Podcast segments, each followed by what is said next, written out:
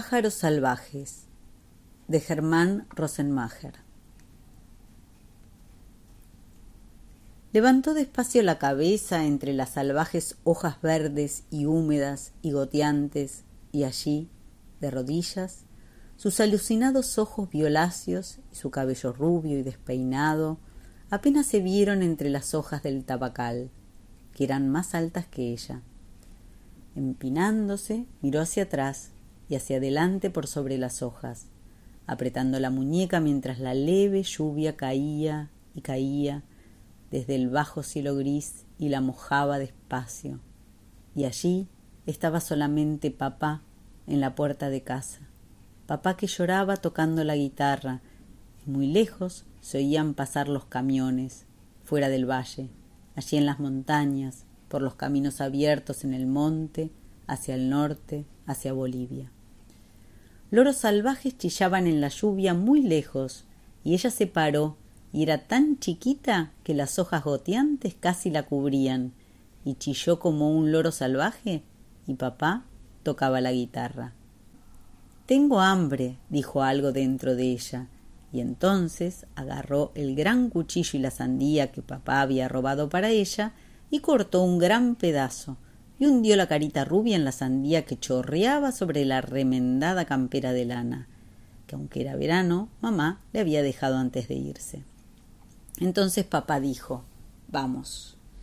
En la invisible firmeza del viento agitando las hojas húmedas mientras, tomándola de la mano, una pequeña mano rubia dentro de la grande y huesuda y sucia mano oscura casi negra de papá, los dos bajaron por el medio del río casi seco, mojándose apenas los dedos de los pies en el agua que bajaba raleando entre las piedras.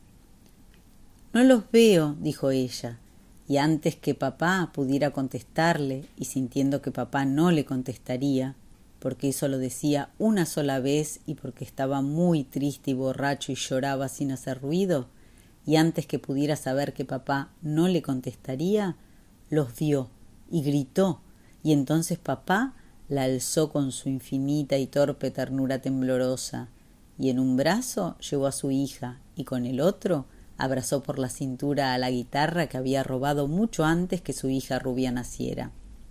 Y ella vio los ojos enormes y sangrientos dando vueltas sobre ellos, y vio a los pájaros de panzas húmedas y escamosas de lagarto y colas como víboras y grandes alas de águilas y caras de plumas feroces y ojos de sangre y dientes y garras heladas y nocturnas del color de la luna, que querían destrozarlos.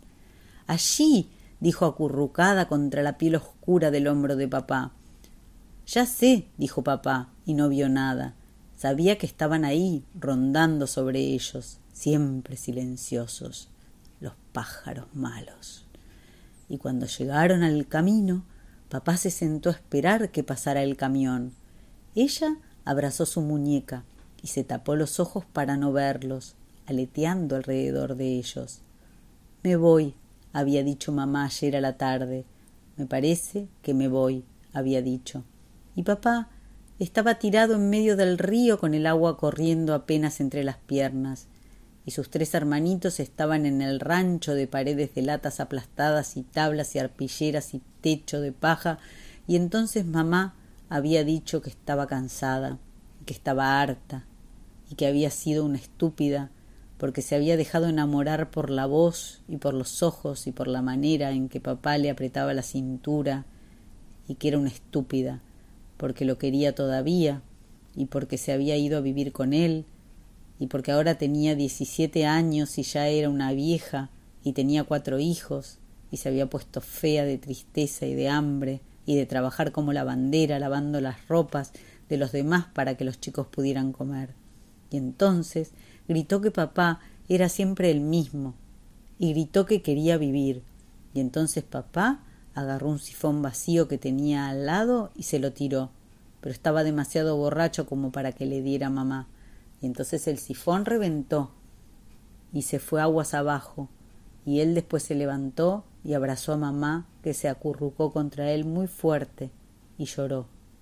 Y papá Dijo que había peleado y había cosechado y lo habían echado de ahí del valle y entonces sintió que se reían de él. la tierra y el patrón, y todos esos malditos pájaros salvajes que lo empujaban y lo gobernaban y lo poseían.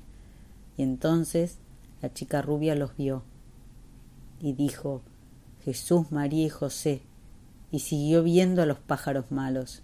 Y la mamá dijo Estás borracho, José, y dijo que se iba, porque su viejo la había echado de casa cuando se fue con papá, y ahora era mujer, y dijo que necesitaba perfumes y una cinta para el cabello y comida para sus hijos. Y entonces los hermanitos empezaron a berrear y ella los entró, y para que se durmieran imitó el graznido de los loros salvajes. Y temblando de frío y tristeza, se durmió. Y entonces no sabían bien por qué pasó entre sueños. Sintió que mamá la besaba y la quería llevar. Y papá decía, los demás sí, pero ella no, porque ella era como mamá. Y después, muy temprano, papá la despertó y ya no había nadie. Y entonces bajaron por el río y fueron a una quinta y papá la sentó entre los altos yuyales con la muñeca y estuvo allí hundida y casi invisible entre la maleza y él desmontó yuyos con una guadaña toda la mañana y después le pagaron y antes de irse robó una sandía para ella. Quiero que se vayan, dijo la chica rubia.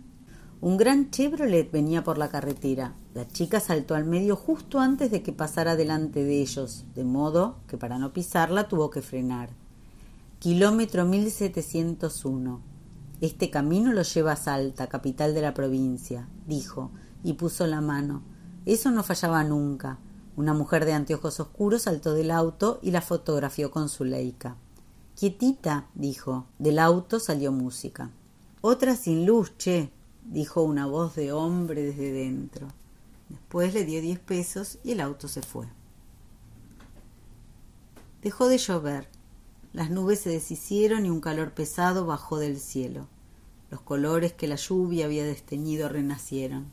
El sol de verano reverberaba sobre el asfalto y lo plateaba y derretía el alquitrán que cubrían los baches.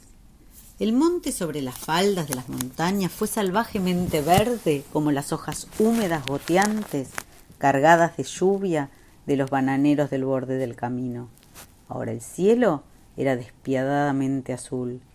Bajo los pies descalzos los dos sintieron que el barro de la zanja se endurecía y la tierra empezó a arder. Pasaban camiones de carga que iban y venían de Bolivia. Ahí viene, dijo por fin papá la siesta se paró en la carretera. Ella tenía las manitos sobre la cara porque sabía que estaban ahí, aunque no los viera, revoloteando sobre ellos. El camión los ladeó despacio y siguió, y los peones desde arriba vieron al hombre y a la chica que quedaban atrás. Entonces papá dijo que hoy no había trabajo en el aserradero y que no importaba, y que le compraría perfumes y una cinta para el cabello. Y ella dijo Pero están ahí, y papá dijo que los pájaros no se burlarían de él, y que era fuerte y que los mataría. Entonces agarró la sandía y la vació de semillas y la juntó a todas en su gran mano oscura y después agarró el cuchillo y estuvo un momento sin saber ya qué hacer y dijo Tierra puta y agachándose sobre la tierra de la zanja cavó y cavó. Entonces cuando el pozo fue lo suficientemente hondo, puso las semillas y las tapó. Y después cavó más pozos y más pozos y puso las semillas y las tapó, rabioso, desafiante, empecinado. Ahí están, dijo la chica rubia, ahí están todavía. Y el cielo se cubrió de nuevo y una leve lluvia cayó sobre ellos. Y allí arriba, muy lejos, solo graznaban los loros salvajes los camiones iban y volvían por el camino de las montañas. Y ella miró a papá, que se sentó en la zanja y ahora la miraba despacio, bajo el cansado cielo gris.